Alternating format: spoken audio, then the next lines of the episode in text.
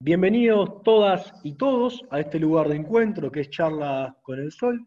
Charlas con el Sol, segunda temporada. La primera fue aquella que hablábamos con referentes de la cultura, con intelectuales, con artistas, que eran parte de la izquierda social también. Ahora arrancamos otro ciclo donde hablamos con dirigentes políticos, con militantes políticos del Frente Amplio del Partido Socialista en todo el territorio en el ancho y vasto territorio oriental.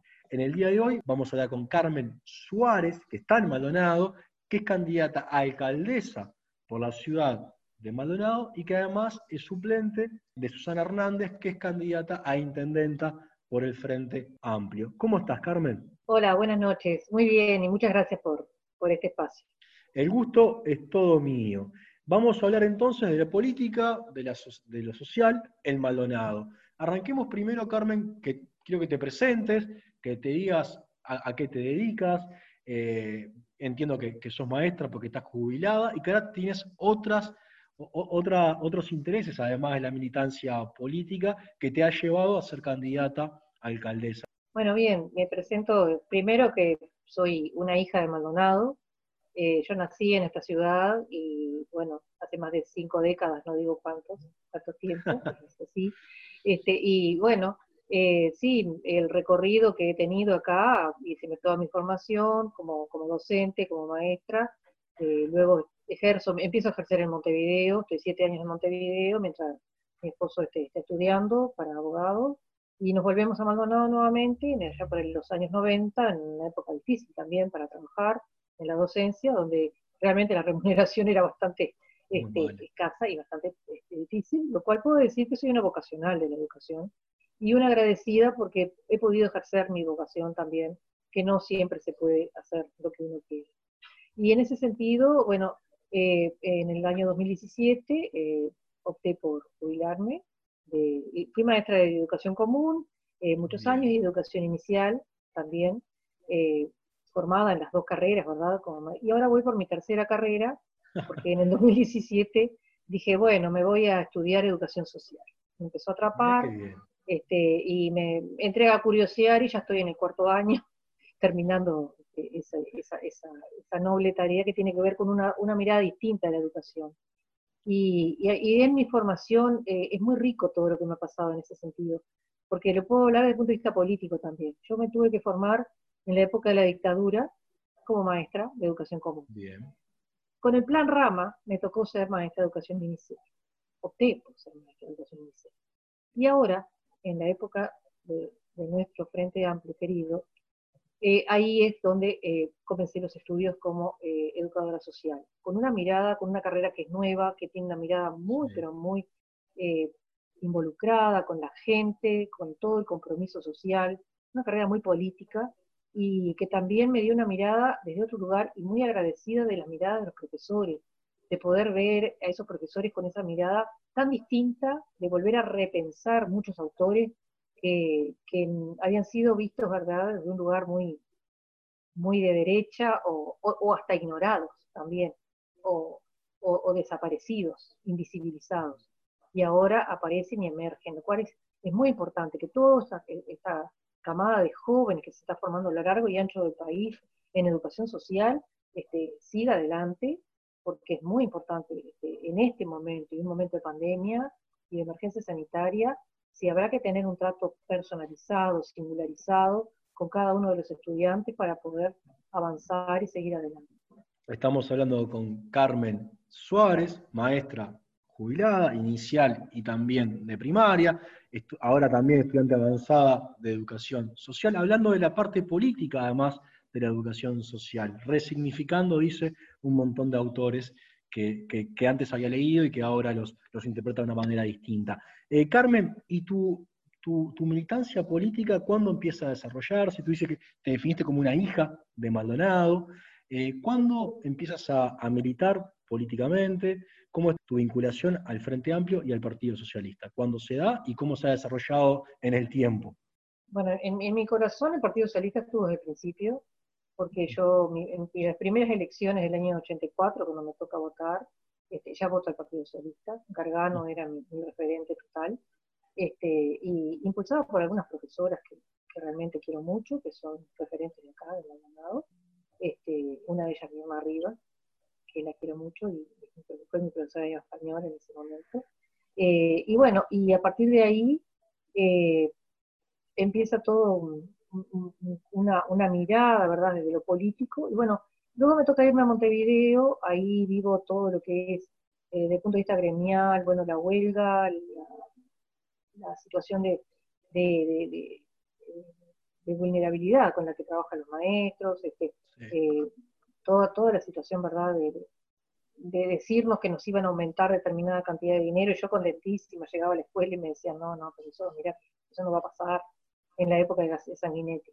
Bueno, eh, salíamos a la calle, firmábamos recursos, eh, hacíamos huelga, eh, trabajábamos con la población, año 89 fue un año muy duro, salíamos a la calle, bueno, en la época de Tibel no teníamos respuesta, no había ningún ministro que nos, nos escuchara, y salíamos a la calle, protestábamos, todavía había represión, me acuerdo de época de represión, ya en los años 89 todavía.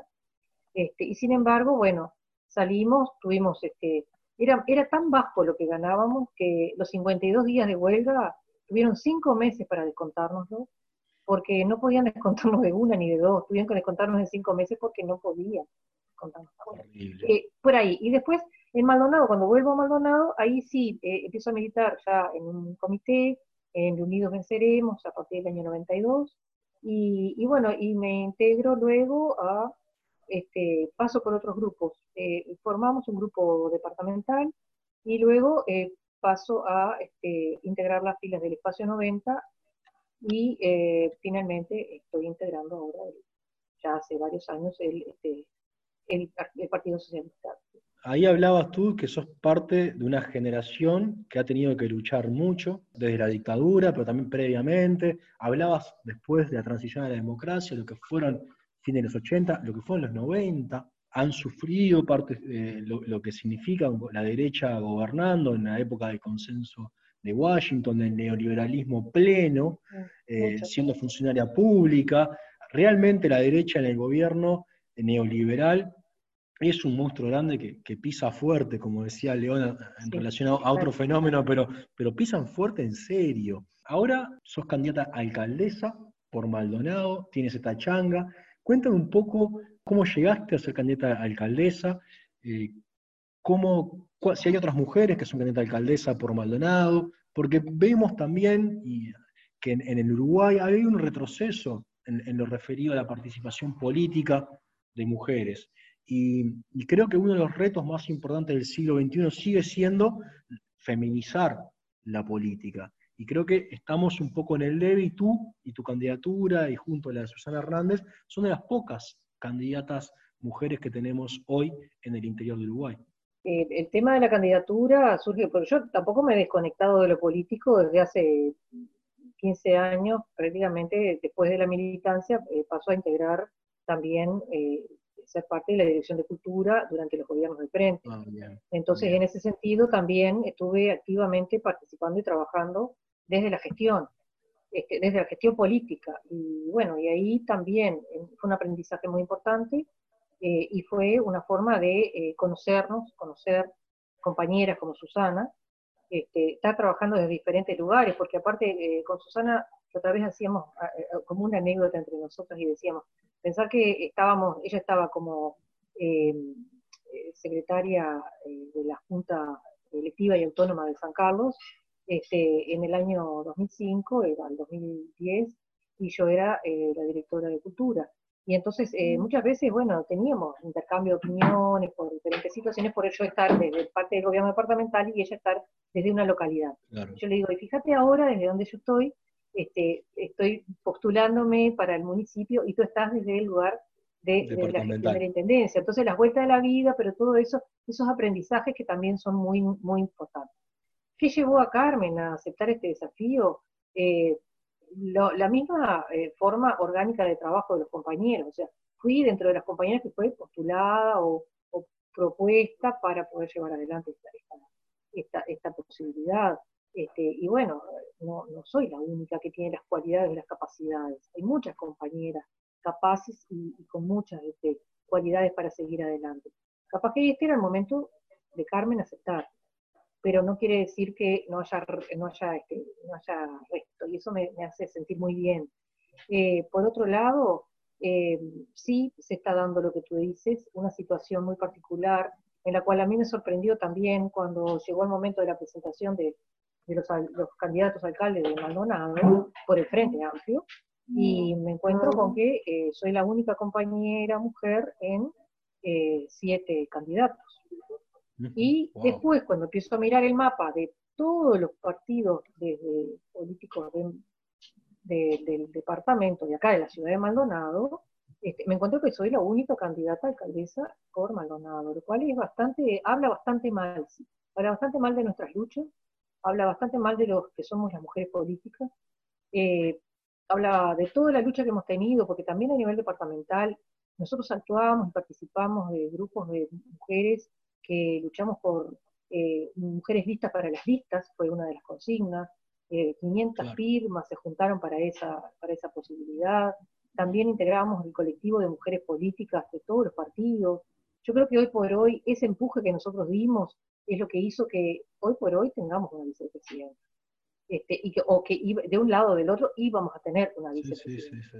y entonces eso es parte de, de, una construcción que no es de un día para el otro, sino que fueron muchas voces, hinchando, eh, poniéndonos al firme. Yo me acuerdo de reuniones en la Junta Departamental, donde Alba Clavijo, la quiero nombrar también porque fue una gran referente, una gran luchadora y empujaba todo ese tipo de, de, consignas y de trabajo, y junto a muchas compañeras este, que hace pocos días estuvimos trabajando y también argumentando para este, eh, todo lo que tiene que ver con eh, la mujer, ¿verdad? El,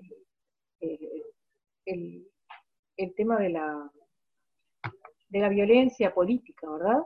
Este, el protocolo de violencia política, también estuvimos trabajando en eso, y sabemos que eso es duro y difícil de aceptar. Este, y bueno, eh, estamos expuestas, pero también estamos este, posicionadas, estamos firmes.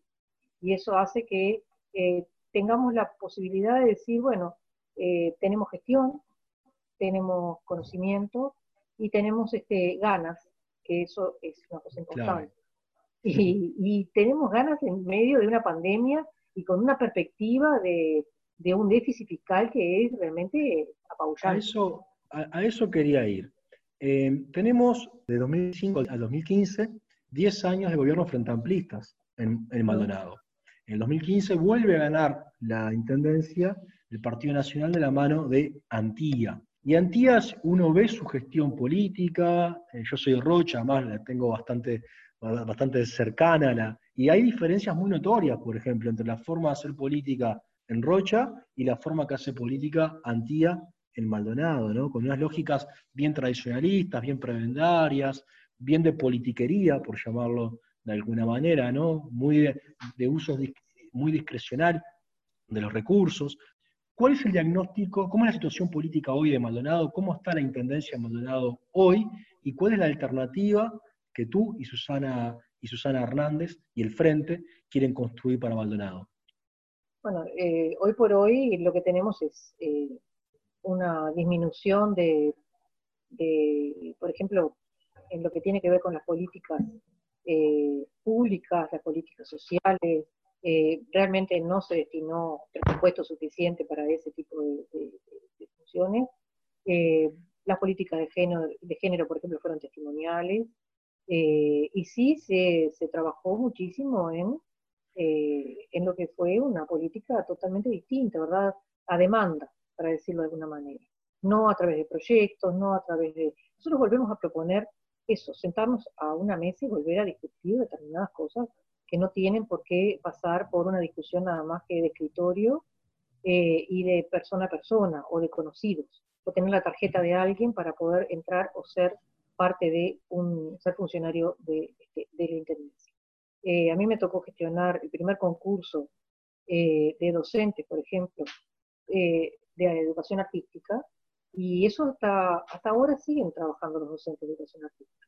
Pero eso dignificó de una manera terrible este, el trabajo, eh, terrible e importante, ¿no? Porque a mí hay una anécdota, eh, funcionarios que tenían, habían desaparecido, habían, se habían transformado en empresas unipersonales, ¿no? Porque ya Antes había sido eso así. Y se volvieron a, recuperar su número de funcionarios y la dignidad con que eso significa es muy importante. Por supuesto que quedaron cosas en el debe porque ahora tendrían que tener un contrato total eh, todo el año.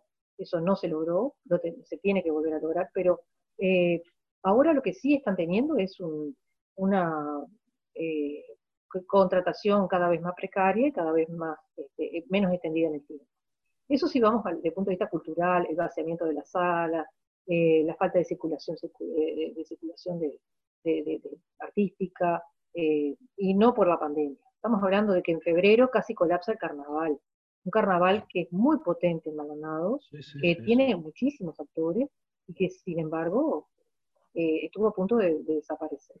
Desde el punto de vista de las políticas eh, eh, deportivas, también la misma situación, poca tiempo, poco circulación, poca movilidad y, este, y como siempre buscando cosas que sean costosas, ¿verdad?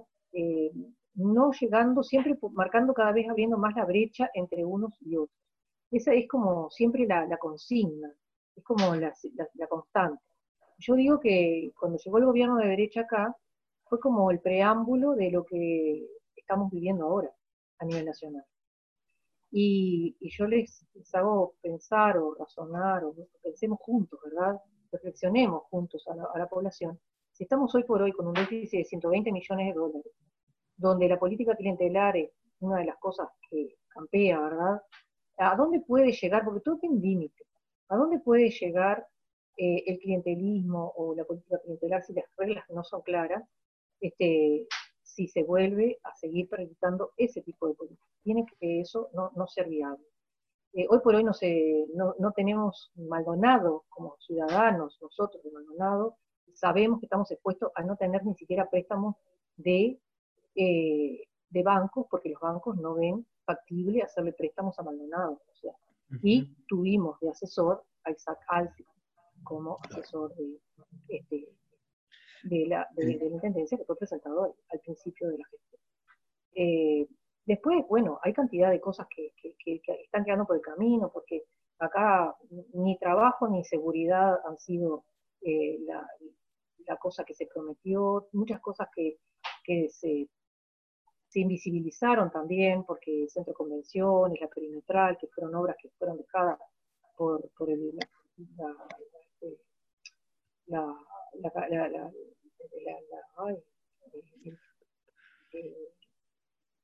el, gobierno departamental anterior, eh, eh, quiere decir eh, la, la, gestión anterior, Este, Frente Amplio, dejó esa una cantidad de obras que fueron invisibilizadas y que fueron este, hasta cortadas las cintas dos, tres años después o dos años después para eh, apropiarse de ellas o, digo, y de esa manera nos parece como que eh, hay una, cantidad de cosas que se tienen que revertir.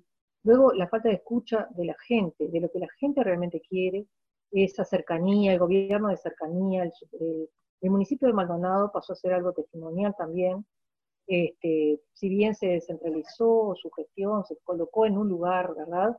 Ese lugar es prácticamente simbólico, este, porque nosotros nos proponemos como este, candidatos al municipio y como equipo, porque eh, hay, una lista donde somos 20 personas, ¿verdad? Y bueno, las primeras líneas de trabajo, el trabajar en equipo, es recorrer el territorio, que es un territorio muy vasto, porque el municipio de Maldonado no solo tiene barrios, tiene playa, tiene, tiene zona este, turística, tiene una zona rural importante, eh, tiene eh, zonas de muchísima importancia como es el, Parque del Humedal, que es una zona protegida, tiene que hacer gestión costera con respecto a la laguna del diario, tiene que hacer gestión con respecto a lo que es la cárcel, digamos, hay, hay una cantidad de, de, instituciones que están eh, operando, trabajando articulando dentro del territorio que tienen que realmente ser eficientes y eficaces. Nosotros sentimos que hubo esa falta de articulación faltó porque se centralizó todo de una manera muy fuerte y, se invisibilizó a otras, a, a otras situaciones. Estamos charlando con Carmen Suárez, que es candidata a alcaldesa por el municipio de Maldonado y que además también es suplente de Susana Hernández, que es candidata a intendenta de, Maldonado. Hablaste de cosas que yo en estas charlas que he venido teniendo con, con varios departamentos se repiten, ¿no? Se repiten el uso del erario público como cuando en aquellos departamentos donde gestiona y donde administra el Partido Nacional, hay constantes que se van repitiendo. Y lo que tú, me, lo que tú dices de la falta de, trabajar con la gente, de la falta de esa idea de que, de que las obras no se hacen trabajando según las necesidades y, tratando de, tener participación popular, sino todo lo contrario, bajan verticales, incluso pasando por arriba de las autoridades de los, de los alcaldes o las autoridades locales, son una constante. E, este uso de la, de, además, clientelar de lo público. El otro día hablábamos con, con Gerardo García, que es candidato a intendente en Artigas, y me decía que, que las bolsas de comida se reparten con el logo de la, de la intendencia y los sectores que apoyan al, al, candidato Caram, una cosa que es, eh, que es terrible, que es vomitivo. Acá hubo denuncias respecto a eso también. O sea, son cosas que se, que se repiten permanentemente. Yo creo que la, el Frente Amplio y el Partido Socialista en particular están llamados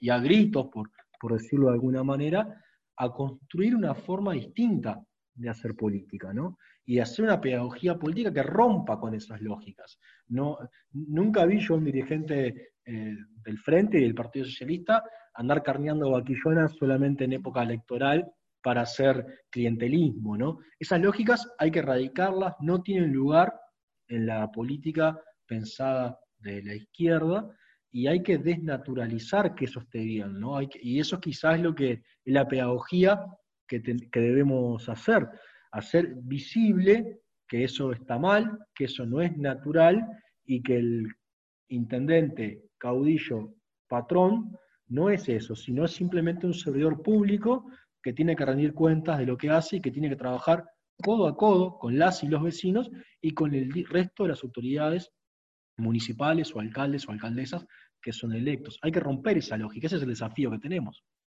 Eso, es muy importante. Aparte, eh, desde el punto de vista del municipio, también eso que tú decías, hay como una constante de ni siquiera contestar los pedidos de informes. Hay pedidos de informes que no han sido contestados en todo el quinquenio a los concejales nuestros. Eh, lo cual es, gravísimo, porque nosotros cuando fuimos este, eh, gestores o trabajábamos como este, personal de confianza, eh, si teníamos un, pedido de informe, inmediatamente eh, íbamos y, rendíamos cuenta y explicábamos las situaciones si había alguna duda con respecto a alguna situación particular, pero nunca este, eh, tuvimos durmiendo los expedientes años. Esto es una cosa que realmente llama muchísimo la atención, porque aparte, claro, de esa manera se toman decisiones inconsultas, o sea, el Consejo no, no está operando ni está funcionando como Consejo, eh, funciona unilateralmente, ¿verdad? Eh, las decisiones, entonces, y muchas veces con la no este, anuencia de nuestros, eh, de nuestros concejales, pero de todas maneras, como tiene mayoría, sale. Pero hay una, una situación de, de, no lo quiero calificar, pero hay una situación que, que, nosotros vamos viendo como que se deterioró una cantidad de cosas que se habían conseguido este, se fueron deteriorando y se deteriora desde el punto de vista de lo material, por ejemplo, de ver la falta de iluminación, de ver las cunetas eh, rotas o la falta de mantenimiento, la falta de mantenimiento con respecto a, la basura o, a la recolección o a la limpieza de la ciudad también, que fue una gran conquista de, la Intendencia de, Frente, este, una conquista que heredaron realmente el gobierno nacional, el Partido Nacional, este, y, que nunca dijeron nada. Este, eh, eso eh, eh, estaba totalmente resuelto y pasaban los jornales solidarios barriendo las calles.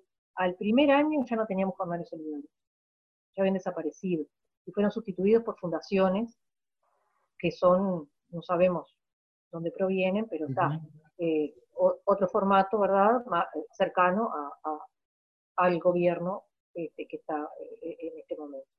Y, y, bueno, la falta de controles, de, cuidados, de una cantidad de cosas. Hemos tenido reuniones con la Cámara Empresarial, hemos tenido reuniones con eh, esto con, respecto al, trabajo tanto del municipio como con Susana, con este, cooperativas, eh, con, los este, comerciantes minoristas, con eh, varios agentes y actores sociales que están preocupados por, y, esto es una constante también esa, porque por ejemplo la, falta de, cuidado o de la, no sé, como la irregularidad en cuanto al cumplimiento de determinadas normas o no cumplimiento de normas no se puede, no se tiene en cuenta. Entonces, eso hace que la informalidad campee, que, la gente que tiene su comercio instalado de repente tenga que, salir a pelear en, desventaja con respecto a, aquellos que están vendiendo, ¿verdad? En, otras situaciones. Bueno, e, eso hay que sentarse a conversarlo. Todos somos trabajadores, todos tenemos que buscar la forma no, hay de, mejor o peor categoría, hay que ser solidarios unos con otros y ver de qué manera se solucionan este, estas situaciones que son este, una, constante. Y bueno, y yo lo que quiero sí decir es que nosotros hemos este, adaptado o creado una consigna para la campaña que se llama Habita tu ciudad.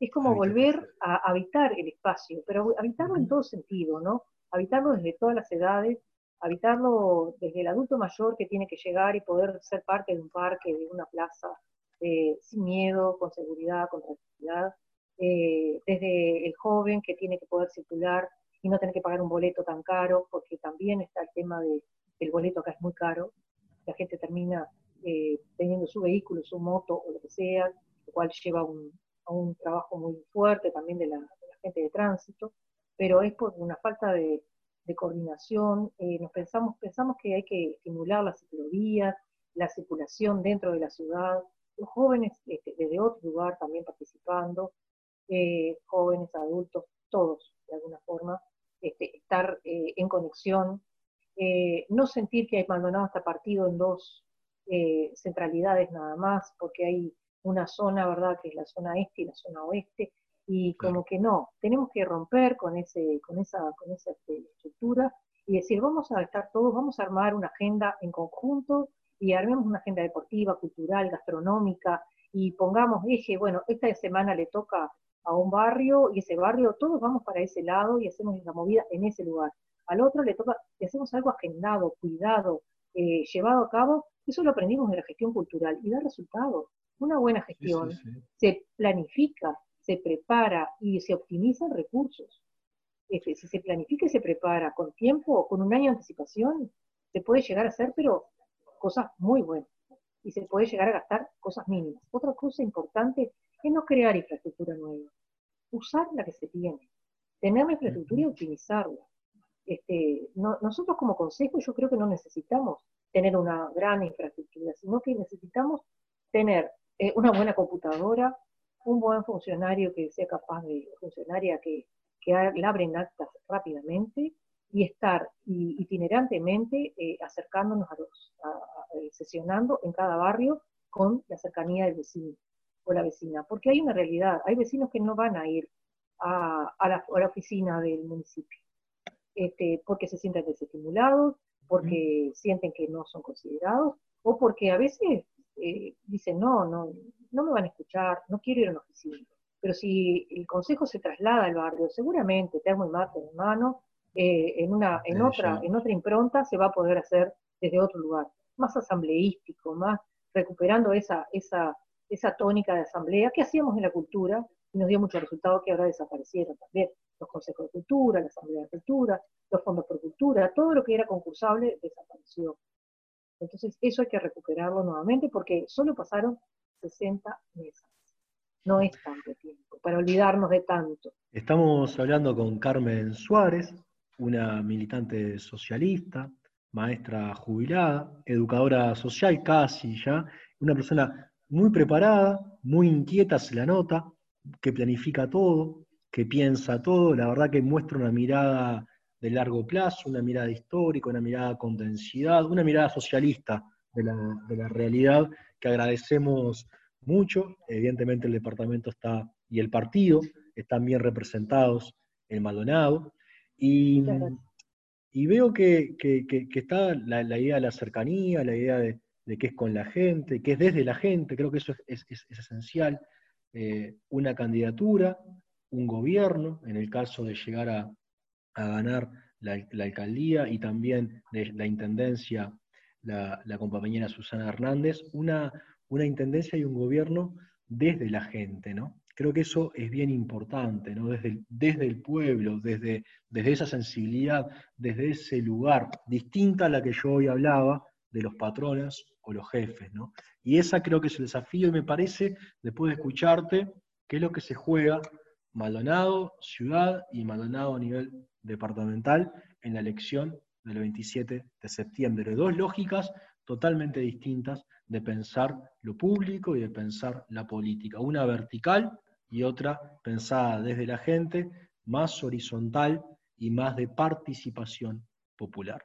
Y optimizar recursos, porque de última también pensamos, nosotros tenemos acá, por ejemplo, la academia, que es el CURE, eh, que no está siendo optimizado tampoco. Eh, la, opinión técnica de, mucha gente que se puede eh, planificar, organizar, dar inserción laboral desde otro lugar, pero también optimizar, eh, por ejemplo, lo que es embellecer la ciudad desde, desde, no solo tener plantas afines, pero que no tengamos que hacer tanto mantenimiento, que no tengamos tanto gasto con eso, que optimicemos por otro lado. También lo que significa un reciclado responsable, en este momento donde tenemos que ir pensando en en un mundo que va virando hacia un cambio ecológico que se tiene que dar, tiene que haber una sensibilidad en ese sentido, y tiene que haber una clasificación y llevar a una planta que puede llegar a instalarse en el municipio de Maldonado como algo que puede dar